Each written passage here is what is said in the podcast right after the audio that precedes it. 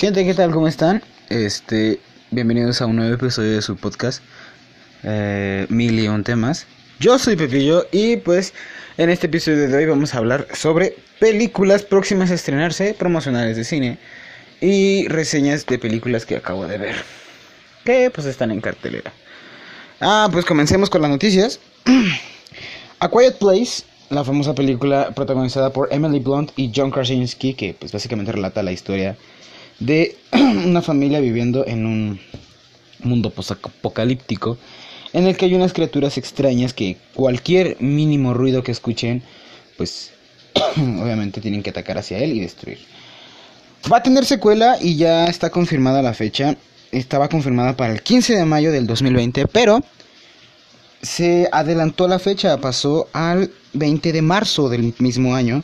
Tenemos todavía, estamos exactamente a menos de un año, bueno, a un año de poder ver la secuela de A Quiet Place. Que pues el final sí relata para una secuela, pero no creo que esté, o sea, yo yo la yo la vi por John Krasinski porque es uno de mis actores favoritos, pero va a ser un poco un poco vacía la ausencia de John Krasinski, era un buen muy buen personaje. Yo, todo el mundo ya se haber visto la película, quien no, pues sorry spoilers, John Krasinski muere. Eh, por si alguien está interesado, más spoilers, filtraron la escena post créditos, aún está en duda, de Spider-Man Far From Home. Ah, si alguien gusta no escucharla, puede adelantar unos 15 segundos, 20 segundos. Pues bueno, aquí va. Empieza con una habitación oscura y música villanesca. Un derrotado y triste misterio mira hacia afuera desde la ventana de un rascacielos en la noche. La vista es desde dentro del edificio viendo hacia afuera. Entonces no puedes ver el edificio. Una voz se escucha detrás con acento ruso y dice algo como nos derrotaron una vez, pero van a pagar. Misterio se voltea y la voz es de camaleón en su traje.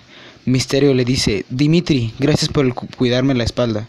El camaleón dice, no te preocupes, hay, hay más de nosotros. Entonces en la oscuridad aparecen el buitre, Shoker y un hombre de traje que entra desde la otra habitación. El hombre de, de negocios los reúne y les dice, tengo una propuesta. La cámara cambia del edificio desde afuera, la cual es la Torre de los Vengadores, que tiene el nombre Oscorp en letras verdes, en el mismo lugar donde estaba el logo de Stark. La escena termina ahí. Pues bueno, básicamente esto nos da a entender que The Sinister Six, banda conformada por...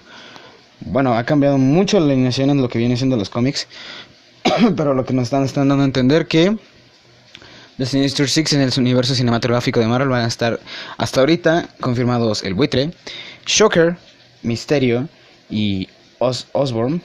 Em, aún nos faltan dos miembros más, aún vaya a saber quién vayan a ser. Pero pues bueno, hay que esperar y pues em, la inclusión, ya hacía falta también la inclusión de El Duende Verde al universo, porque es creo que uno de los mejores villanos que también le va a causar bastantes problemas tanto a Spider-Man como a los nuevos Vengadores. Porque es, es creo que la mente más fría y calculadora de todas después de... Pues de Thanos, como lo presentaron ahorita, pero Thanos termina igual que Spider-Man en Endgame. Pero bueno. Eh,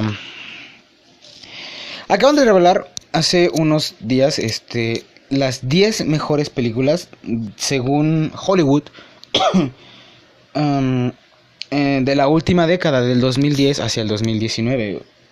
Lo cual es raro porque pues básicamente todavía nos falta el 2020 para que sea una década más.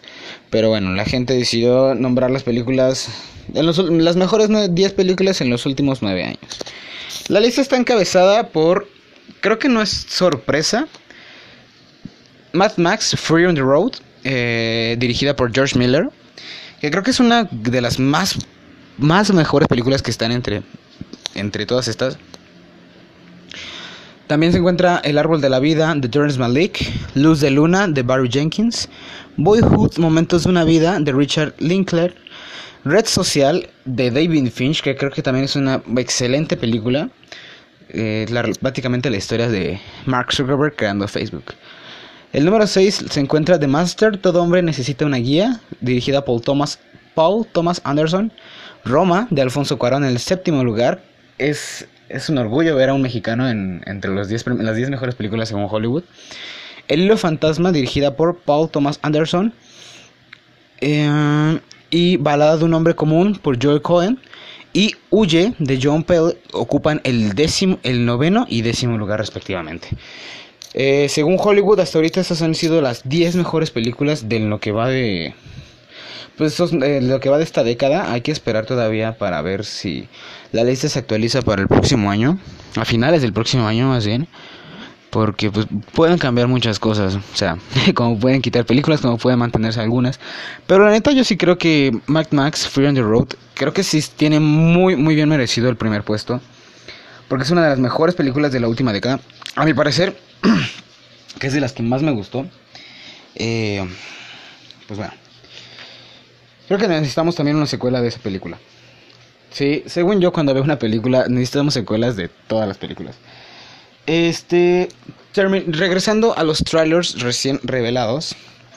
Eh, Terminator, eh, el destino oculto, acaba de lanzar su primer teaser y pues, ya sabemos que junto a la producción de James Cameron y el regreso del director Tim Miller, trajeron básicamente al canon de regreso, porque pues después de Terminator 1, Terminator 2, Judgment Day, se perdió todo el canon a partir de ahí, como que sacaron películas sin sentido de Terminator, recordando el desastre de lo que fue la última, que fue la Terminator 6, creo, si no me equivoco.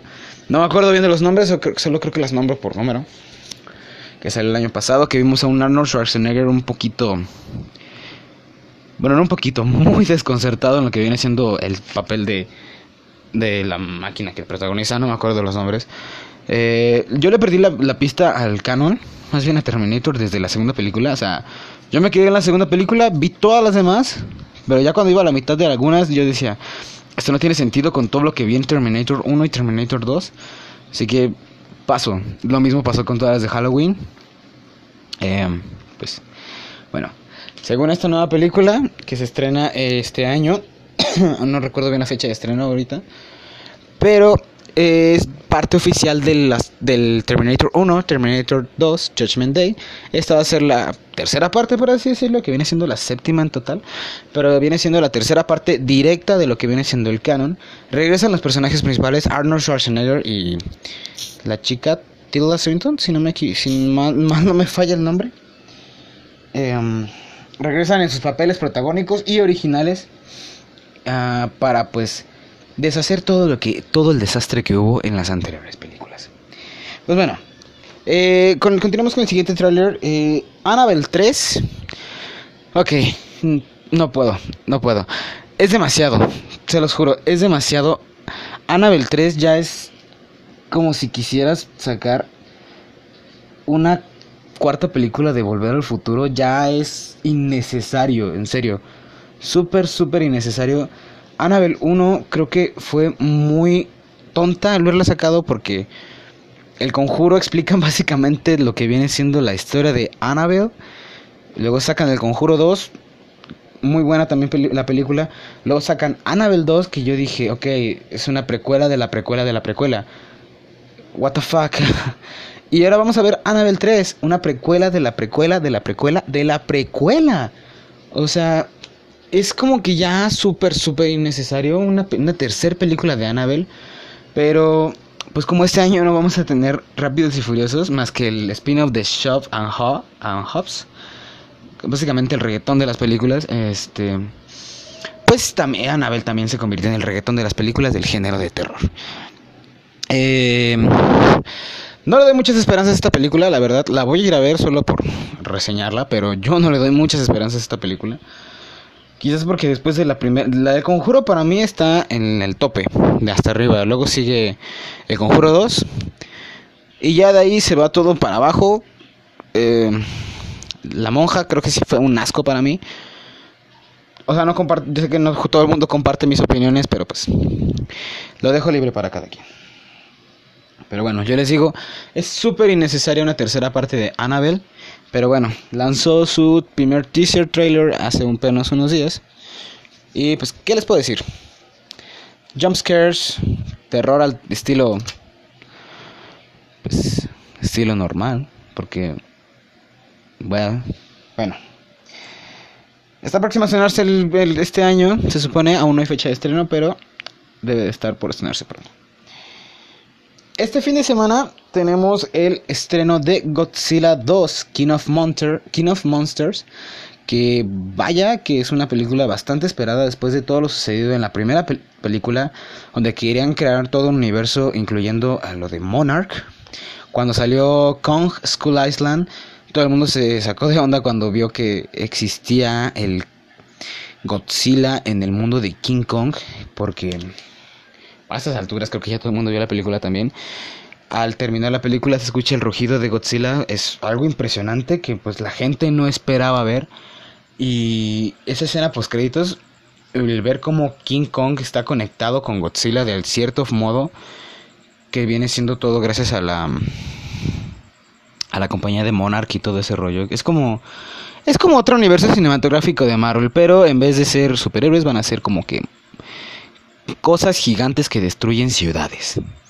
Un mono y una lagartija super desarrollados. Pero obviamente van a estar muy muy chida la película. Esta película va a tratar sobre pues el regreso de Godzilla a la ciudad, pero esta vez tratando de salvar a la humanidad, porque va a tratar de, va a pelear contra King Ghidorah, Motra y no me acuerdo del tercer monstruo, que tiene un nombre también muy raro, pero sobre todo Motra es como que una mariposa gigante. Y King Ghidorah, el dragón de tres cabezas, que creo que es el más acérrimo enemigo de Godzilla, eh, va a estar va a ser una impresión muy muy chida. Eh, está, está, está específica de estrenarse este fin de semana. no se la pierdan por nada. Va a ser muy muy buena. Y si alguien tiene la oportunidad de verla en 3D, IMAX o 4D, creo que va a ser una experiencia imperdible. Y bueno, eh, con esto terminamos, pero antes quiero darles una pequeña reseña de lo que fue la película de estrenada el fin de semana pasado, Aladdin. la nostalgia regresó a nosotros de la película de 1993. Tuvo un rediseño con personas reales, como lo llamamos nosotros en los milenios, entre comillas. Live action. Eh, tuvimos muchos contratiempos y... Bueno, no contratiempos. Fue más que nada como que una indecisión muy rara el que todo el mundo dijo, el genio de la nueva de Aladdin va a ser Will Smith. Hombre, es un actorazo súper, súper chingón. Pero cuando sacaron el primer teaser y vieron al genio azul, dijeron, What the fuck? Eh, se ve muy raro. Pero antes toda la gente se enquejó porque salieron las primeras imágenes en una revista. El, pensaron que el genio no iba a ser azul. Todos dijeron, ¿qué pedo? O sea, el genio es azul. Tiene que ser azul. Lo sacan azul y todo el mundo, ¿qué pedo? ¿Por qué el genio es azul? Se ve mal. Yo creí, la verdad, yo creí que no iba a superar para nada la, la... Bueno, Robin Williams prestó su voz para darle vida al genio en la película de 1992. Eh, pero pues era animado, o sea, básicamente con la animación es todo es posible e imposible al mismo tiempo. Pero más que nada posible. Eh, aquí como que tenían ciertas limitaciones en lo que era de efectos especiales. Y pues básicamente, para resumirles un poco, la historia no cambia nada. Viene siendo todo igual, o sea, la misma historia que vimos en 1992. Viene siendo lo mismo que venimos viendo en el 2019. Eh, maté dos pájaros de un tiro, vi la película. En segundo, me entré por primera vez a una sala de 4D. Es una película que sí está programada para muy buenos efectos en 4D. Em, pero siento que si la quieren disfrutar también más mejor, déjenla en 3D a lo mucho. Em, porque está chida la experiencia de la 4D. Pero como que hay partes en las que el chiste es que la silla se tiene que estar moviendo, sentir el aire y ese pedo, pero hay partes en las que la silla está tranquila, no hay aire, el suelo es callado, eh, mientras ves a Aladdin y a Jasmine hablando. Eso sí, la, escena de lo que viene siendo eh, la, la canción más famosa de toda la serie, que es a New World, algo así, no me acuerdo bien el nombre. Es creo que de las mejores escenas, o sea, yo en lo personal es mi escena favorita y pues como soy un buen hombre, lloré en la escena. eh, pero sí les digo, es una experiencia muy muy chida verla en 4D. La neta, a lo mucho, si les recomiendo, véanla en 3D, que también está muy, muy buena. Eh, próxima semana también les voy a traer la reseña de lo que viene siendo Godzilla. Trataré de ir en estos días para, bueno, el día del estreno, para reseñarles qué tal se puso. Y pues es todo. Eh, pues les agradezco también que me, que me sigan escuchando algunas personas. Eh, neta aprecio un chingo el apoyo. Y pues bueno, el día de mañana tenemos un pequeño debraye. Porque pues no toca tema en sí. Pero vamos a debrayar sobre lo que viene siendo el amor. Suena muy cursi, pero pues a eso vamos a intentar darle este, este viernes. ¿Ok? Pues bueno, es todo. Yo fui Pepillo. Gracias por seguirnos escuchando. Ya saben, José Manuel Bustamante Becerra en Facebook. Mi Twitter es arroba manuel-josepepe. Mi Instagram es josepepe Nos vemos el viernes con el próximo episodio de Mil y un temas. Los adoro. Bye.